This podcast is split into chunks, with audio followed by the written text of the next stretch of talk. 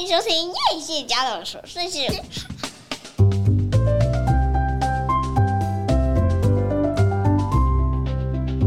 欢迎收听叶谢家的琐碎事，我是费尔米娜，我是夸米。大家听我们的声音，知道我们家又感冒了。嗯，这天气真的是，其实跟天气没有关系啦，我觉得是跟人有关，跟人有关。大家就有没有那种，就是小孩在学校上课的时候，很容易流传病毒，嗯，就流来流去，最后就会流到全家都中，很可怕啊。这个这个传播链实在太可怕了。而且这好像是这学期的第三次，哎，我觉得那个速度越来越快，而且人家最近在说啊，就是未来就是要注意的，就是超级细菌这件事。嗯，也就是说，如果你每一次一生病，你就很习惯服用抗生素，那细菌为了要存活下去，它也会产生一种抗药性。那也就是说，以前你治疗，比如说尿道感染，你可能用这个抗生素一吃马上就好了。可是接下来你再吃，可能就都没有用了，而且会更严重。然后他就要试非常非常多不同的抗生素，最后才可以找到治疗这个细菌的。嗯。那也就是说，未来的细菌啊、病毒啊，只会演化越来越厉害。可是，如果你一直没有让你的身体产生这个很好的免疫能力，它就永远没有办法真实的对抗病毒。嗯，就再多的药都没有提升你自己的身体健康来的更重要。嗯嗯，哎、欸，我们这一集可能会听到呼呼呼的声音，呼呼呼，对不对？对，因为我在开暖气。因为那个现在是刮北风啊，东北季风。稍等我，我们家算是家徒四壁啊。我把它调静音。超级细菌很可怕哦。我们现在就看我们跟细菌谁演化的比较快。但虽然说我这次大概是呃，我这个冬天好像第二次还第三次感冒哦，但我觉得这次的感冒，我觉得跟上一次比起来，我觉得轻微很多。哎、欸，我也觉得，我也觉得上次真的是有一种快挂掉的感觉。是，是我没有，是不是我们自己全面升级了？哎、欸，我觉得是，对不对？对，而且我就说啊，以前你在生病的时候啊，你有一种被打败的感觉。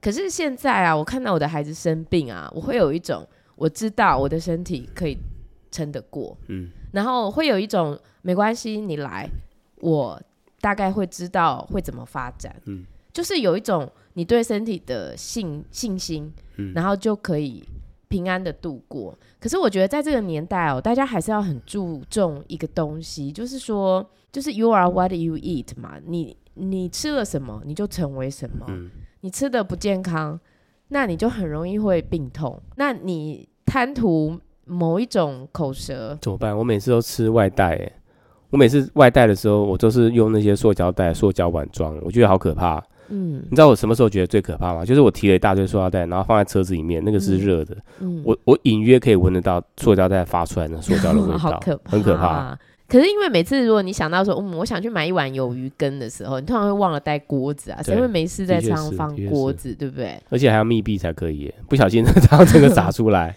死定。要没有这个时候让我想起，你看人家印度虽然落后，但是人家也是用纸袋，好，非常环保。对，真的好。题外话，一开场跟大家解释一下为什么声音变成这样。好，那我们这礼拜呢，终于等到今天。是学期的最后一天，应该不是我们吧？是小孩吧？哦，对，但对我来说就是一个大解放的日子。哎，我这、嗯、这时候我对你真的是满心抱歉，因为每一次，坦白讲啦，我觉得家庭主妇呢有两个非常棒的地方。首先呢，我们不会有 Blue Monday。哎，我在这边先跟大家讲一下，我们今天要讲什么。我今天会跟大家分享几部我觉得很好看的剧，那也跟大家闲聊一下，因为毕竟是最后一个学学期的最后一天嘛，都大家轻松一点，闲聊一下学校的事、小孩的事。因为第一个，我们不会有 Blue Monday，有没有？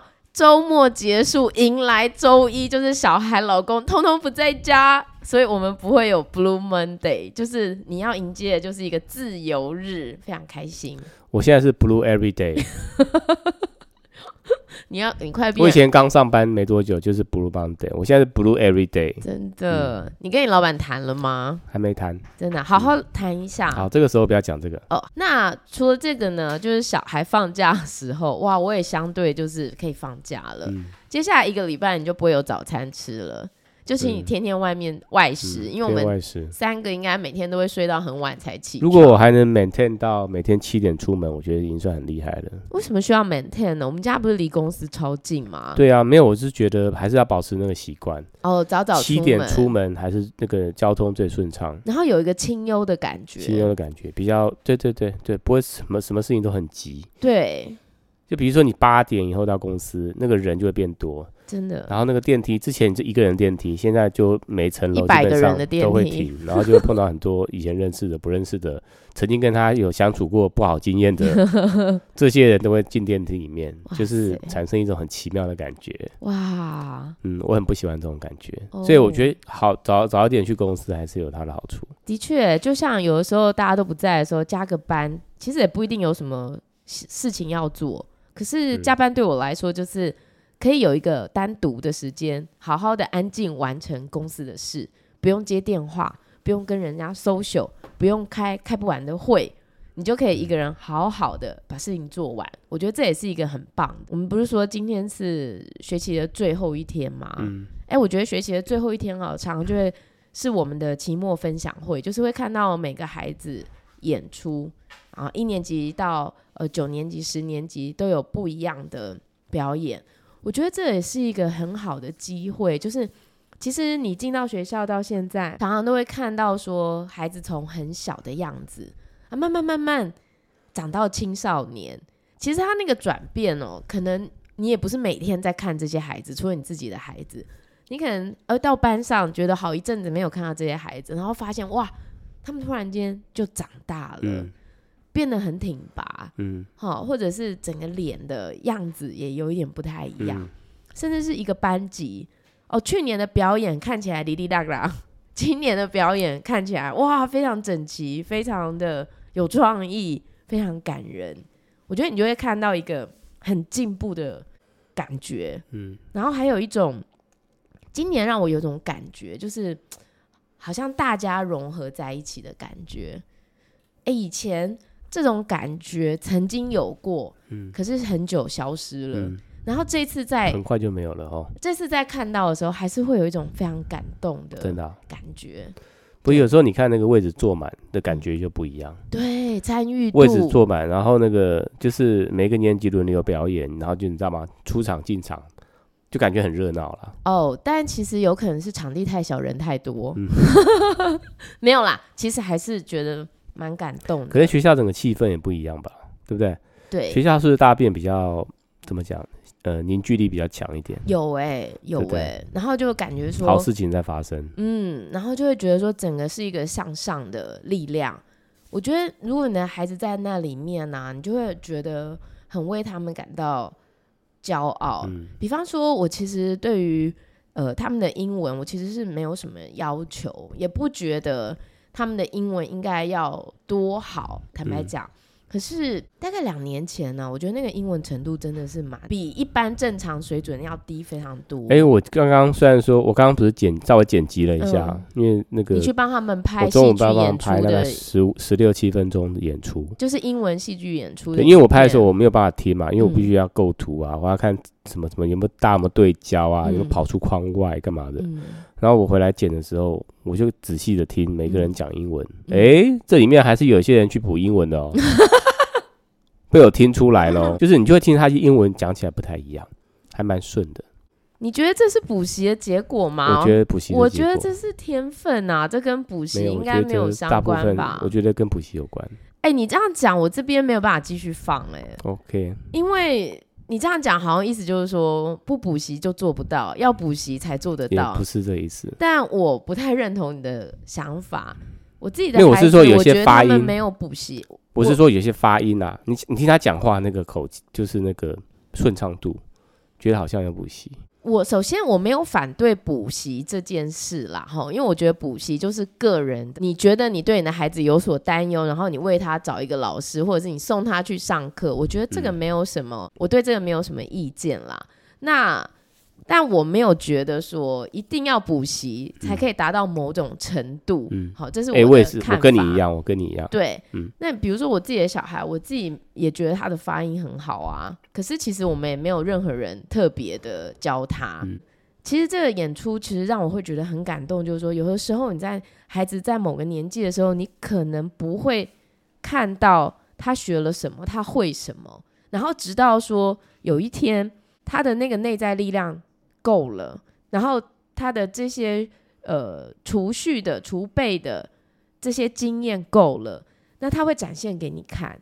那你看到的时候，你就会觉得非常的惊讶，因为他们是演用英文演一个剧本嘛，嗯、是他们的一个上课用的一个小小的本子，它是一个故事。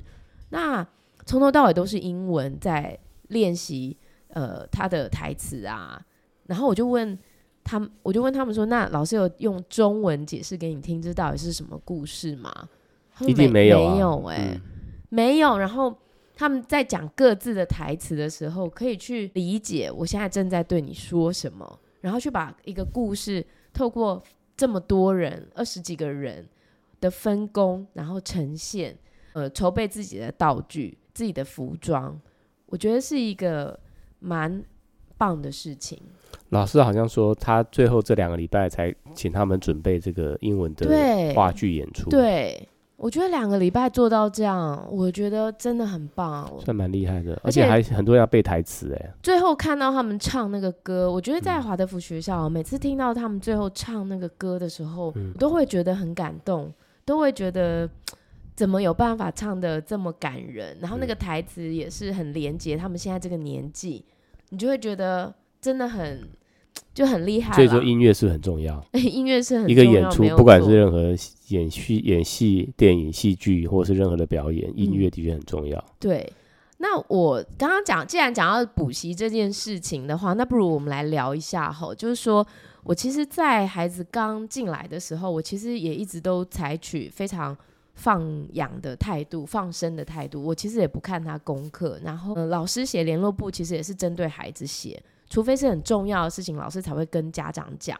那不然，老呃小孩今天回家要做什么功课，其实都是小孩自己必须要知道的事，不是家长要知道。我们也不用签联络簿，联络簿都是小孩在跟老师互相沟通的。嗯、曾经就也有一个朋友，他的孩子年纪比较大，那他就有跟我说，他一开始也是这样子，可是到了后面他就觉得课程有点跟不上，是他。七年级以后还是六年级就开始了？好像六年级。哦，然后他就觉得说啊，早知道一开始的时候就可能需要让他、哦、呃补习一下或什么哈。嗯、那我当然知道说，呃，有些家长就是会担心说，哦，在这里可能呃跟外面的水准不一样或什么的，也会让孩子补习。嗯、呃，我现在想要说的一件事情是，呃，我从一年级到六年级，那我这个老大就真的什么都没有补。他唯一有上的一个东西就是小提琴，可是这个小提琴是他自己也很喜欢的一个乐器。嗯，那他就说：“啊，七年级以后可以不用拉琴了，因为学校没有这个课程。”我说：“那你还要跟老师学吗？”他说：“我还要上。”嗯，那就表示说，那就是他自己想上嘛，也不是说为了什么东西。嗯，可是我觉得一个孩子哈，如果已经很习惯去处理自己的自由时间。就是说，他有很长的放空的时间，比如下课回来，他可以安排自己闲暇的活动。嗯，我觉得反而会让他很有自组织自己的空白时间的一个顺序的能力。那我觉得课业这件事情，我真的从头到尾我都没有在跟他的课业。嗯，他当然在班上，他可能也不是什么很顶尖啊，什么出类拔萃啊，吼。我觉得他很优秀，可是他不一定觉得他在班上很优秀。可是我觉得他有能力把每天的作业在时间内自己完成，然后八点去睡觉。对一个六年级的孩子来说，我觉得我已经没有其他要求了。嗯。我觉得已经很棒了。也就是说，我觉得我对他做的唯一一件事，其实就是放手跟支持。就是说。我不担心他的这些东西，我觉得他自己会学习好。他有困难时，他求助，我一定会全力的帮忙他。可是他如果没有开口，我不会过度的干涉。那我觉得事实就是，他真的很能够安排他自己。那我觉得这也是一个孩子在学习独立、学习自理一个很重要的历程。就是说，如果你插手太多事，或安排太多课后的活动，对孩子其实就失去了某个程度的那个弹性啊、呼吸啊，跟自主学习的能力。我们社区明天就是有一个那个二手市集嘛，那他早早就看到说电梯贴了公告，明天是几点开始？十点。十点。他说：“哎、欸，可以摆摊。”然后他就来跟我说：“妈，可以摆摊呢。”我说：“你要卖什么？”他说：“我想把我夹到的娃娃都卖掉。”我说：“那你自己去租摊位，钱我出，很便宜啊，两百五一个摊位。早上十点顾到不知道下午几点这样。你知道他东西都准备好了，价格标都弄好了，他已经知道要怎么摆设了。哎”我是我也想顺便卖一下我衣服，可以吗？寄卖一下。寄卖是不是？我不知道。你那些鞋子是不是也可以卖一下？人家那个都要整理的很干净才能去卖，哦、好不好？那他常常一直就是夹到很多娃娃嘛，嗯、所以他就觉得说啊，没关系啊，这个可以卖掉啊。然后就约了约了他弟弟，这件事从头到尾都没插手。嗯，然后这件事都办妥了，明天他们就要拉着两个推车，就要准备去买东西了。嗯、我觉得真的太可爱了。嗯、我我想每个人的年轻的时候，可能都有一股这样的热血。然后你有没有在年轻的时候把这个热血的那个意志去实现出来？我觉得如果有的话，你可能就会觉得这个世界上没有什么可以难得到你的事情。嗯，嗯好，这是题外话。我刚刚突然间就觉得说，呃，我觉得其实很多东西其实不要过于担心，嗯，太太多的担心其实不会让孩子长大。嗯，呃，特别是学德文嘛，我就说那个时候班上在说学德文这件事的时候。也有很多家长就是很希望说自己可以帮忙孩子什么，嗯，这样。那我自己是觉得说，呃，其实你要想要把一个语言学得好，你可能真的是需要一个环境。比如说像你看我姐意大利文学十六年，嗯，她为什么有办法讲？她如果一直学，她没有一个对话的对象，这很困难。嗯，因为语言就是需要沟通，透过沟通，透过表达和对方说。你就会理解他怎么用这个东西。那如果他们只是学，没有一个可以每天说话的对象，他永远没有办法真的学到最到底的用法。嗯、他可能就是得充满兴趣之后，哎，他去到这个国家，他自然而然就可以学得更多。所以我对于这件事情的看法，就是也是觉得说，对他们都可以学，可是。作为父母，我们可能也没办法真的说要怎么帮忙他们。那我能做的就是表现出我对学习德文的兴趣，就我自己也在学德文，然后我自己也是每周走进这个课堂，然后认真的做好我的作业，就只是这样而已。嗯，我不可能因为我学，然后我提早教他们，因为我总觉得。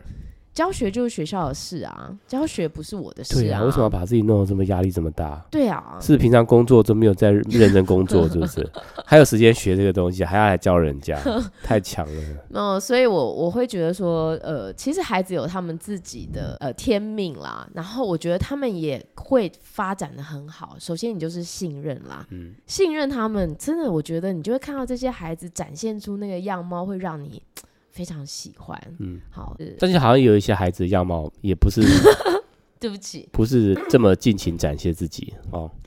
那当然，好像刚好是往另外一面发展的感觉。那我觉得，那当然都有很多因素。那我觉得也不能说，呃，此时此刻，嗯，他的样貌是这样，他以后就是这样。对，你回想你自己的国中。好，你回想你自己那个很青涩的年代，嗯、比如说十三、十四，然后你再想想你现在四十几，嗯，你会喜欢那个时候的你自己吗？会，至少年轻。这么大，这么这么快，年轻就喜欢。哎、欸，帮我这个到时候帮我加一下那个高敏君的音乐。哪一 首？你先唱一下。好，没关系，我再我再我再跟你讲。那我们先休息一下，有点想咳嗽。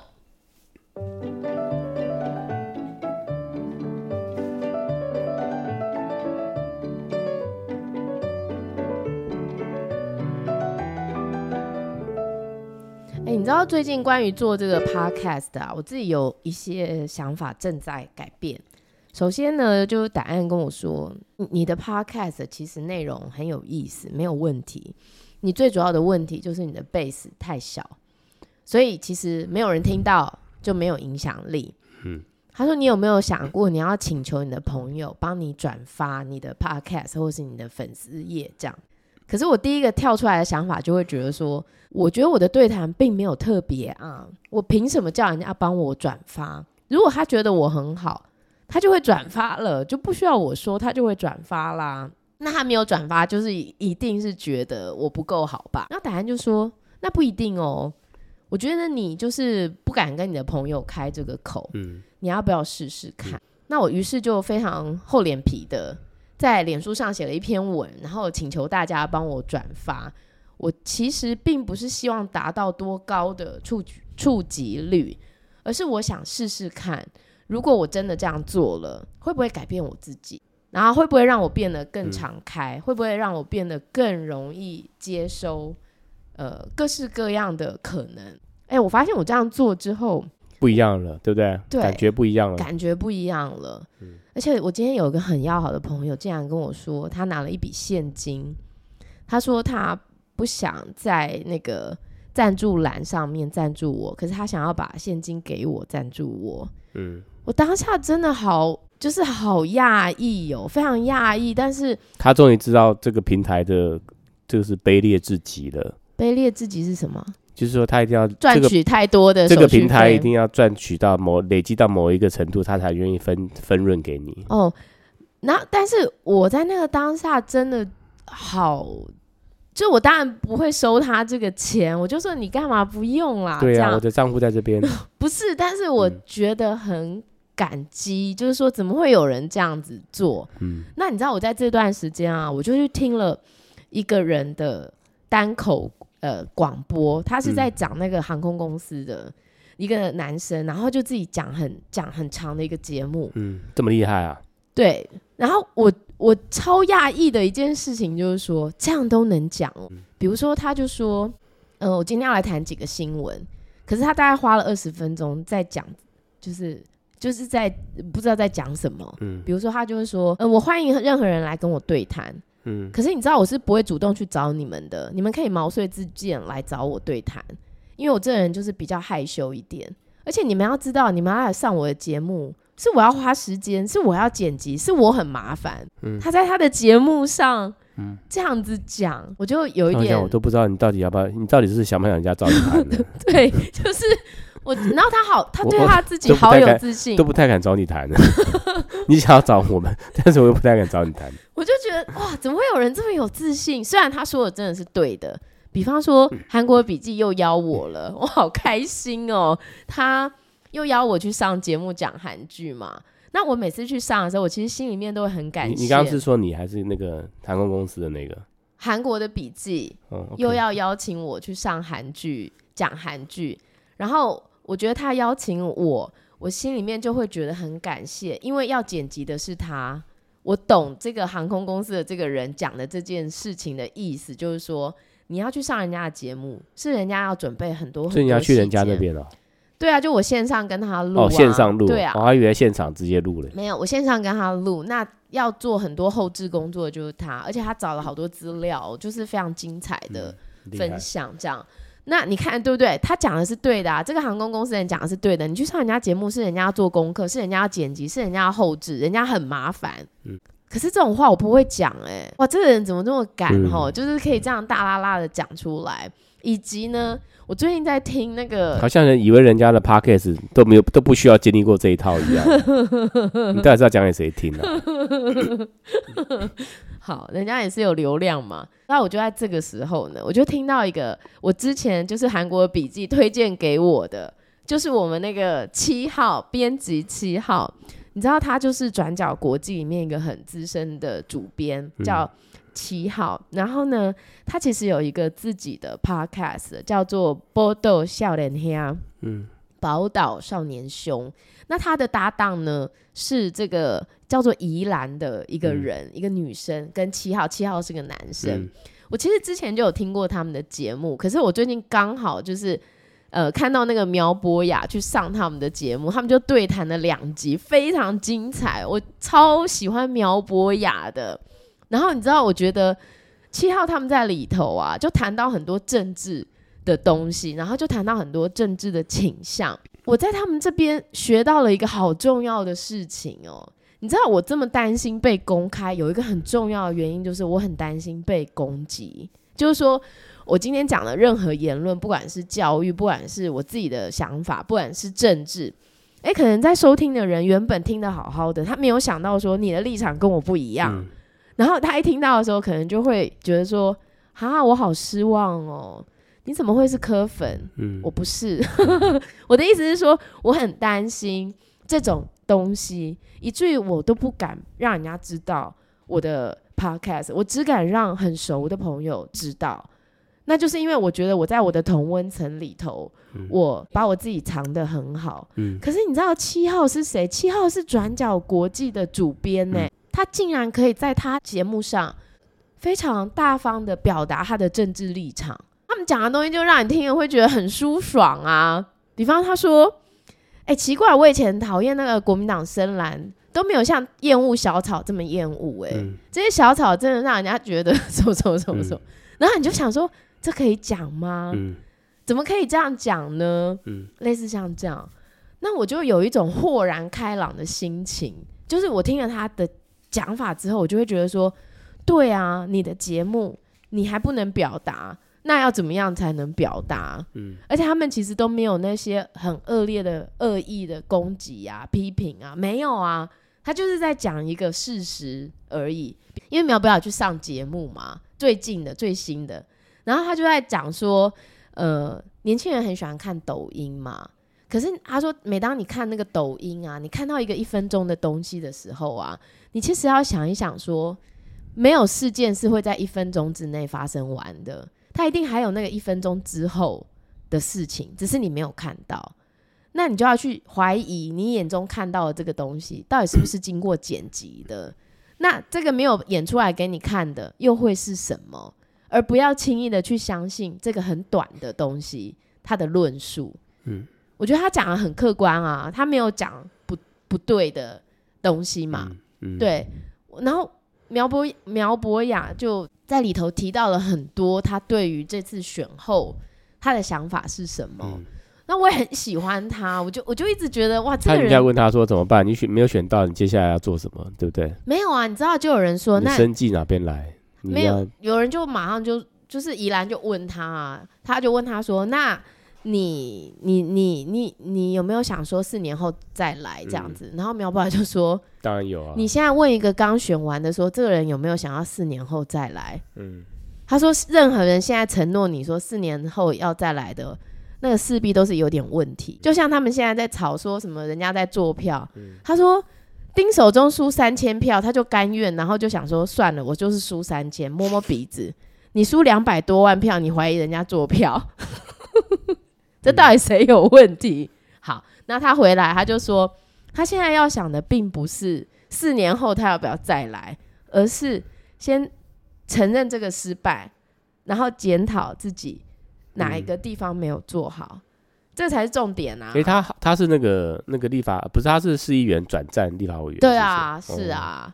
然后他反正讲在里头讲很多东西，让我好喜欢这个人哦。嗯、他讲话超好笑，超直白的。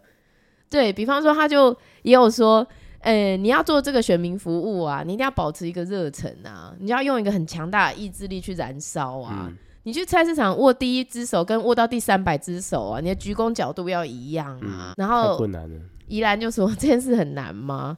然后他就说，你现在出去介绍自我介绍两百次。超好笑，好啦，我就是觉得，嗯，我好喜欢苗博雅这个 这种不做作，真实不做作。对，他说我不是要骗取选票，很多人都跟我说，我拿钱滚就会有很多人支持我，不要按那破男牛，不男不女。他说，可是你要知道，我不是要来骗取选票，我是要来争取选票，这是这两个不是同一件事。嗯。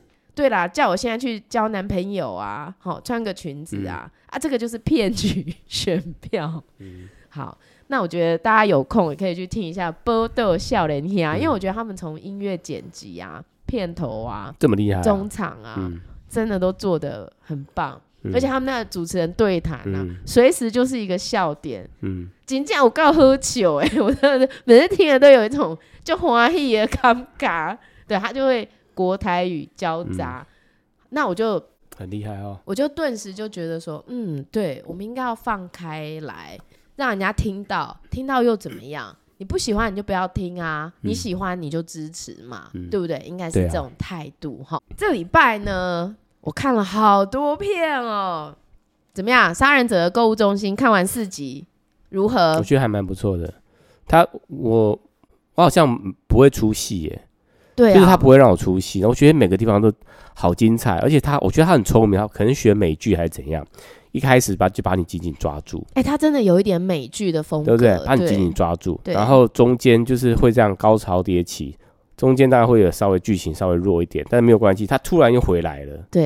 然后他最厉害的是到最后结局的时候，又来一个那种伏笔，然后就把你紧紧抓住，你就想看继续看下一集。而且他用一句话贯穿整个全剧，有我怎么不知道？柴的喽，简吉安。我怎么讲讲的好像在讲广东话？听好了，郑治安、嗯、有没有？他随时就会说听好了，郑智、嗯、安。好，我们今天没有要讲这一部。如如果你还没你还没开，好看了，我觉得好看。你赶快去 Disney Plus 开。嗯、而且我必须说佩服你。你一开始听我讲，你马上就猜到谁是坏人，这件事太厉害，害了。我一看我就知道他是坏人。我当时还说怎么有可能？然后而且一定是找那种看起来无害的、无害的，但是很奇怪，突然间这个这个关系就进来了。嗯，为什么这个关系会突然间进到他们家里来？好吧、哦，这实在太太起人疑窦了。必须说你这一类的剧看的还是比我多。那我来推荐你一部美剧好了。你一听到它有十一季，你可能就会放弃。可不要放弃，大概只有《Sex and City》会有这么多吧？它不是，它在那个，它是一个英剧，然后它是在这个 Netflix 上面上的，叫《无耻之徒》（Shameless）。你有听过吗？没有。这是那个我的一个好朋友介绍我看的。嗯。那我听到的时候，我一开始没有特别想法。嗯。我就有一天在跑超慢跑的时候，我想说我来看一下。嗯。哇塞！我真的是一发不可收拾哎！我到现在看了两集，嗯，这礼拜嘛，时间有限，嗯、那我必须跟大家说明一下哈，这部这部片呢、啊，它的尺度是非非非非常大开的，你在里头什么都会看得到，什么你想象得到、想象不到的都会看得到，他非常自然的演出，就像生活中的一部分。完全没有在做作，没有在造假的，所以你要开这部片的时候，千万记得男男男女女男都有，但是幼少。那等一下，但是我要先讲，我简述一下这个故事。兽人为什么这个故事没有兽？你洗的哦，okay、你是脑袋都是这些东西，是不是？嗯、好，没事。好，那无耻之徒其实在讲说有一个功能非常失能的家庭。什么叫失能呢？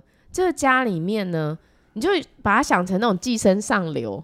非常非常在底层的那种家庭，爸爸是永远都不知道在哪里醉倒的酒鬼，蓝领工人都不知道他有没有工作。他说：“人为什么需要有工作？嗯、人需要有工作就会产生很多麻烦，所以他都是领一个什么退伍残障的一个辅助金。嗯、那他家你知道有几个小孩吗？六个。哎，你好厉害，猜对。嗯，那他只有一个大姐。”这个大姐呢叫 Fiona，她呢就是一个兼父兼母职，不对，不止哦，她兼父兼母职，照顾一家弟弟妹妹，嗯，最小的还是 baby，你知道吗？太夸张了。然后妈妈一直没有出现，听说妈妈也是个瘾君子，好，然后一直没有出现。那这个家庭的功能失能到什么程度呢？可能。他们吃个早餐，先派一个那个小的出门啊，因为他们有一个邻居跟他们非常非常要好。那这邻居呢，就会穿的非常的裸露，去勾引这个早上送牛奶这些快递员。嗯，那他趁跟他交谈的时候啊，这个小的就溜到后面，打开他的货车，然后就开始拿东西，就是有点靠这种偷拐抢骗。嗯嗯，来维持一整家的开销，嗯，而且每个人都要去赚钱哦。嗯、老大这个 Fiona 要去赚钱的时候，那个最小的 baby 怎么办？他还好，还有一个不知道三四年级的妹妹妹叫 Debbie，就把他背去上学。太夸张了。然后呢，有的时候她这个姐姐呢要去洗衣店打工，帮人家收那些送来的要洗的衣服，也是把这个 baby 带去，等于是你会看到这个家庭好像处在一种非常混乱的状态。嗯，可是在这个混乱当中呢，你又可以看到他井然有序的完成每一天的生活，你就会发现说，那些我们以为在很底层的人，其实我觉得他们的天性当中，其实保有着一种乐天，嗯，一种乐观，还有一种弹性，就是那个弹性可以让他们遭受各式各样的命运的安排。嗯，那当中呢，比如说包含他其中一个弟弟，其实是喜欢男生的，他是同志。然后那个老大，那弟弟不是年纪也没多大吗？可能你看六六个小孩，最大的到最小的，小的是可能最大高中没毕业嘛。嗯。然后接下来第二大的可能是高中生。哦。然后再来在下面的可能就国中喽。嗯。然后他那个那个一一直很想去读军校。嗯。那他就是一个同志。嗯。哎，你看，如果是在一个呃，比如说很有名望的家族，或者是一个很上流的家庭。对于自己的家庭有出一个同志小孩，他们可能需要花很多时间去接受这件事情。嗯、可是，在这个家庭不用哎、欸，嗯、他们很快的可以去接纳彼此的原貌。嗯、然后你就会发现说，虽然外在很混乱，虽然他们拥有的很少，可是我觉得他们的情感连接是非常真实的，然后是非常非常荒谬、讽刺。嗯、可是你又可以感受到。那个家人之间为什么是家人的那种情感？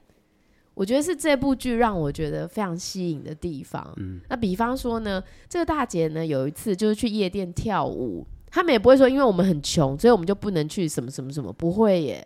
她该跳舞，她也是去跳舞。嗯，那没有想到就被一个男生看上了。嗯，然后这个男生呢，其实是一个非常有钱的人，嗯，非常非常有钱。然后一一到他家来，也没有觉得说。天哪，你家到底是什么状况？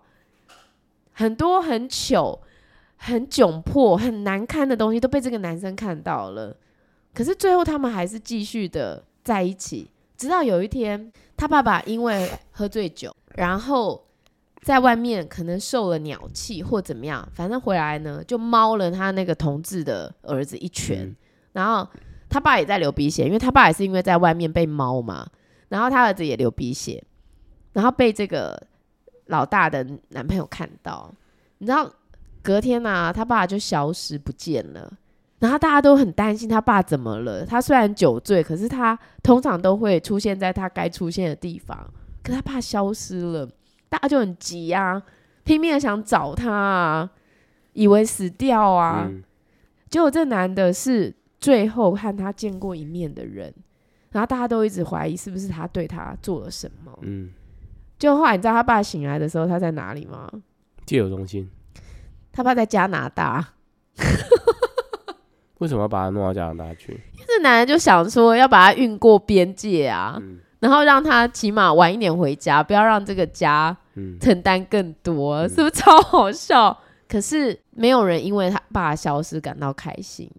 嗯，他们都希望他爸赶快回家，嗯、特别是他那个大女儿。嗯。就很生气，说你你把他弄去，你想办法把他弄回来，你就会发现说，这世界再烂，这生活再贫困，家人还是彼此的依靠这件事情。嗯、那我觉得这是无耻之徒让我觉得很意外的地方，嗯、很好看。你有机会可以开一两集来。它是现在的故事，是不是现代的？对啊。但是因为他演了十一季，我是从第一季开始看，他已经十一季都播映完毕了。他可能演了十年哎、欸。哦，有可能吗？不是，我不知道哎、欸。对，对于他的背景，我没有特别去调查啦。嗯、好，那这是其中一部。那另外呢，我想跟大家介绍一个最近在那个 Friday 影音播的片。我觉得也很有意思，不过这部片是一个十八禁的片，这怎么了？今天一直在讲 十八禁的片，有差吗？没差吧？有差，因为可能不能讲太多。哎，我想一下该怎么讲。嗯，这部片叫做《爱情少一趴，现在不方便讲，因为是十八禁的片。嗯、那总之呢，没关系，你自己再把它录录好，再把它剪进来。可能很难，没时间。我现在觉得喉咙好痛哦，嗯、就是讲话讲的，他喉咙好痛哦。基本上呢，这片就在说，两个原本那个打得火热的年轻男女呢，就恋爱结婚了。就结婚七年之后，发现生活真的是又穷困又无聊，然后甚至是连就男女之事都已经不再热情了。嗯、好，很多人都这样嘛，哈、嗯，就是过了一段时间了。可能就没有这个热情了。嗯、好，那既然没有禁忌的爱情，最后呢，他们要寻找的是什么呢？友情？不是，因为他们发现啊，还有谁会处在火热阶段呢？通常就是外遇才会。嗯，那他因为有个好朋友，家里其实蛮有钱的，因为老婆很有钱。嗯，可是他们就意外发现，这个好朋友竟然有小三。然后他们就要去跟他老婆讲这件事情，嗯、然后他朋友就千千般百般阻挠这样子，嗯、然后他就说，他朋友就跟他说：“你千万不要讲，我给你一笔钱，嗯，你怎么要修车的钱，什么什么什么东西，嗯、我都帮你支付了。”这样，后来他们就意外发现说：“天哪，这样就可以赚钱了！我们这么穷，我们买了房子，然后穷的一一穷二白的。嗯”原来只要发现别人的不伦的事实，我们就可以勒索他，然后来赚钱。对，他就变成禁忌的工作。嗯，那我觉得，因为很少人讨论这一块嘛，哈，因为很少人讨论这个部分关于夫妻的生活了，哈、嗯。今天不方便讲，因为小孩还没睡觉，哈。那我觉得大家有空可以去看这部片，哈，在 Friday 影音叫《爱情少一趴》。那演这部片的一个是李旭，李旭这个女生你可能不记得她的名字，你一看到她的脸，你就会马上想起来。那还有安宰红哈，安彩虹就是《浪漫的体质》里面那个胖子，还有就是《请回答一九八八》里面的那个郑丰，嗯、好，那个胖胖的那个哥哥，你们看了就会知道了。嗯、我觉得这部片拍的非常有意思，而且好像才六集，已经上四集了，很快就会结束了。啊，还有一部片呢是。我今天在我的脸书有写介绍的，就我最喜欢的曹正奭演的古装片，不是还没上吗？上了，上礼拜五上的。我当时没有特别注意到，后来哦，你最近在看的是，我有看到。对，你怎么会有看到？我看到你那个那个剧照啊，你几个画面啊，对对对，所以还戴个帽子，那种古代的那种帽子。对，嗯嗯，大家应该对曹正奭都非常熟悉哈，因为他是一个非常非常厉害的演员。你知道他是谁吗？我知道啊，请回答一九一九八八。他不是，他不是。怎么了？他就是机智医师哦，机智医师，对对对对对。还有嫉妒的化身，还有我的鬼神君，嗯，还有哇，他很多片呢，讲不完呢。你知道他来台湾办见面会的时候，我有去哎，我跟我姐有去哎，对，我有印象。我非常非常喜欢他，我觉得他是我心目中演技第一的韩国男演员。他虽然长得不高，可是我觉得他演什么，我觉得真的就是让你马上会勾到你的那种感觉。那他就演了这部在 Netflix 上面的古装剧，叫做《魅惑之人》。我一开始不太理解，因为一开始第一集一开场的时候，这部戏才两集，还没有拍到后，还没有就是上到后面哈。因为一开始的时候，他就是一个。好像很凄惨，好像很悲情的那种朝鲜年代。嗯、你知道那时候朝鲜啊，不是常常跟那个清国处不好，民国处不好，然后他们国事又、嗯、国力又很低弱，嗯、常常被别人攻打嘛，然后都要俯首称臣啊，都要对清朝进贡啊，那不然就是要派人质。那时候都很流行，把自己朝中的呃，比如说他派去的是皇上的弟弟，嗯。亲信就对了，不是亲信就是皇上的弟弟，嗯、有血缘关系的，有血缘关系，他就派去这个清国给他当那个人质啊，啊，啊，就是让你不要轻举妄动啦，嗯、你轻举妄动，你这我就对你的谁谁谁不利，要、嗯、就这意思。于、是曹正是饰演的就是这个皇上的弟弟，然后就被派去了清国，这样，所以一开始呢，就是一个朝鲜战败。然后好像很惨的那种国道中弱，然后皇上他们叫殿下啦。那清国是什么？是韩国还是另外一个国家，还是说派派去中国？中国啊，清国就是中国嘛。哦、好，那你知道那个一开场的时候，你就会觉得啊，这还要看下去嘛？可是因为是朝政事嘛，哦、对不对？好，我跟你讲，一定要看下去哦，因为既然是魅惑之人，他讲的就是跟这个有关的。于是他就到了清国，就没有想到他在清国的时候呢，就跟那边的一个也是一个很重要的官员，就有了很好的关系。比如说他很会下棋，然后就跟他下棋、下棋、下棋，然后就跟他有了很友好的情谊。最后他就被放回来了。他被放回来的时候，他本来还想说，因为他一直很想要辅佐他哥哥，他没有想要当王。嗯，他哥哥后来也有生自己的儿子。你知道，就是那种宫斗戏，不是就是为了谁要继任，嗯，然后常常会把你害死，把我害死，全谋来全谋去嘛，嗯，好，那当然他回来的时候呢，他原本以为大家会大开大门的欢迎他，没有想到呢，他哥哥的老婆想的是，这个人怎么没死在那里，怎么还回来啊？嗯、那我儿子的皇位不保，对不对？嗯、是不是这样？没有啊，不是传子吗？没有，因为当时有一个。当时有一个遗书，我忘了这个遗书是谁的。那意思就是说，如果他从清国回来，那这个皇位要传给他啊，不然他怎么会，嗯、怎么会被派去那边？他那么牺牲，嗯、对不对？所以他当然就不希望他回来。嗯、可是其实他是这个世子，曹正奭演的这个世子，其实是非常有这个聪明才智的，嗯、其实更胜于皇上。嗯、但是他其实并没有。想要夺权，可是呢，他为了保命，所以呢，就非常低调的在妓院间流转，就假装自己其实是很糜烂的，并没有，并没有想要去碰触到政治的这样。但就在这个过程，他遇到了一个非常会下棋的书生，那这个书生其实是他的老师的女儿。就是他曾经在皇皇宫中呢，有一个教授他很多知识的老师，嗯，其实是他的女儿，可他不知道她是女生。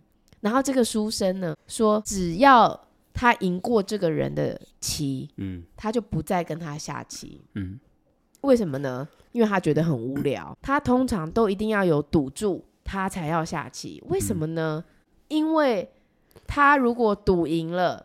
我赢了你这盘棋，他就会把他们的棋盘拿走。你知道，在那个年代啊，他们下棋的棋盘呐，都是非常非常昂贵的、珍贵的那种棋盘，嗯、可能都是玉石做的，嗯、可以卖钱的。他他卖钱呢，他要干嘛？这个人其实是想要帮助那些被掳到清国的那些人质，因为不是只有。皇上的亲戚去当人质，还有很多人民也要去当人质啊。嗯、他想要把他们买回来，所以就有一个书生很会下棋，就遇到了曹正奭。可是没有想到，这个书生说他的愿望就是和他下一盘棋，因为他有听说他在清国很厉害嘛，嗯、厉害到最后人家把他放回来嘛，这是他们相遇的开始。嗯、其实他是一个恋爱剧。但是书生应该看起来很像女生吧？可是那个年代，就是只要你不是穿女装，他们都一律觉得你是男的，你知道吗？古时候就是有很多这种女扮男装，然后彼此以为自己是同志，可是其实不是。他爱的其实是个女生的故事。可是这个故事的重点不是在女扮男装，这个故事的重点是，因为他既然叫魅惑之人嘛，其实他们就是彼此之间有一个很强的吸引力。我觉得他们把这个。勾引这件事拍的真好啊！嗯，真的。他这个镜头下，嗯，他的眼神的流转，这样看那样看，然后一个很不经意的，还没有碰到哦，就只是两个人的手的那个一个画面，你都可以感觉到那个彼此之间那个氛围的不一样。我觉得这是曹正是最厉害的地方，就是他那个演技已经。炉火纯青到可以把他内在的东西表达出来，让你感受得到。嗯，嗯，我觉得你在看这部片的时候，你会你会完全感受到这个画面当中两个人的那一个化学效应。他应该是欣赏对方的才气吧，而不是欣赏他是同性这件事情吧？当然不是，当然不是。我的意思就是说，嗯、你不会看到性别啦，你会看到那个灵魂互相吸引的过程。嗯、我觉得这才是最不容易的地方，因为我以上所讲的都是一个隐形的东西，你要如何感受得到？嗯，嗯，所以我觉得这是曹正史很厉害的地方。嗯，然后因为当今皇上。他其实想要做一件事，就是他要派一个间谍，他们叫细作，韩文叫细作。他想要派这个间谍去到清国，最后谁会当这个间谍嘞？女主角啊。嗯、呃，女主角是不是？嗯、你又猜猜到了是不是？一定是的。听说这个故事很虐，但我他要把他救回来啊。我不知道最后会怎样，还是其实女主角是去勾引他，就是为了王位不要让他拿到，所以其实他是派去派去勾引他的，嗯、可是没想到被他勾引了，会是这样吗？总而言之，这部片之所以叫《魅惑之人》是有理由的。嗯，虽然它是古装，可是我觉得非常好看，太好了。它那个画面啊，真的很漂亮，而且我觉得它的音乐下的点，嗯，真的都刚刚好。嗯，好，我个人。给予非常好的评价，韩国真的太厉害了。哎、欸，对我每个礼拜都在讲韩片呢、欸，而且、啊、他们好像那个 idea 都层出不穷哦。哦，真的哎，对不对？哎、欸，你知道我上礼拜已经把那个《遗症的秘密》看完了，我觉得很好看。我觉得他讲的并不是那些鬼神的东西，嗯、你们不要害怕。我觉得他在在最后，他其实在讲的是父母的爱，嗯、我是怎么爱我的孩子的。我的父母又是怎么对待我的？嗯，我给他这么多的爱，究竟是害了他，还是真的在爱他？我对于儿子对我的需求，我视而不见，我的冷漠究竟会把他带到什么样的境地？我觉得他在讲的其实都是呃这样的关系。嗯所谓的遗赠的秘密，其实并不真的是什么先人祖先这一这一套的东西。嗯，我觉得还蛮精彩的。嗯，回到人性了，对不对？对，还是一样，就是它就是还是一个人性的片。嗯，我觉得非常好看。哇，撑着讲了好久，现在要来好好磕一下。这大概就是这礼拜跟大家分享的。下礼拜我们其实有一个计划，对不对？哦，是，对，我们下礼拜你怎么办？下礼拜会有连续两个礼拜都没有办法做 podcast。嗯，我们准备要出国，我们要去到一个呃，我们要去到一个以前也常常去的地方，然后和我们的一些好朋友在那边度过一个短暂的假期。嗯，我自己非常期待，因为每次和一一群好朋友出去的时候，总是会发生一些很有趣的事情。对，那。我们或许要等到下下礼拜回来，嗯，才有时间录音跟大家更新一下。其实你要录也是可以，也有小台机器带电脑就可以了。可是你要用什么呢？用麦克风？嗯，对啊，有那种麦克风是领夹，不是领夹，就是那种发射器的那种啊，真的吗？一对二的。